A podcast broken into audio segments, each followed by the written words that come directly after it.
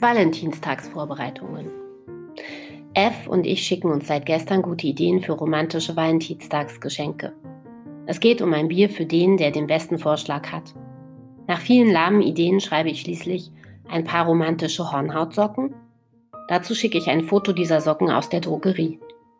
F ruft sofort an und sagt, okay, du hast gewonnen.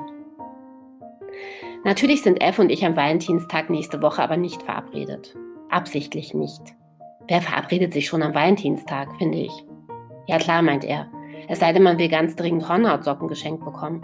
Genau, finde ich. Lass uns lieber ein anderes Mal treffen, schlage ich vor. Bisschen blöd. Ein anderes Mal habe ich Bereitschaft. F muss lachen.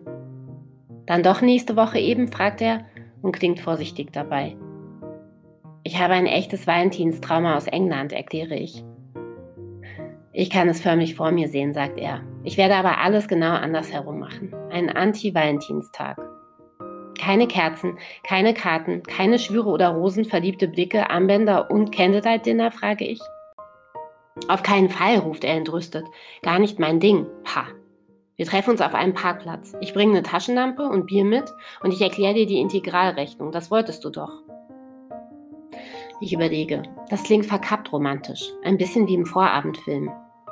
Okay, du bist ein schwerer Fall, sagt F und seufzt. Ich lass mir was einfallen. Wann und wo genau, frage ich. Ich melde mich, sagt er und legt auf.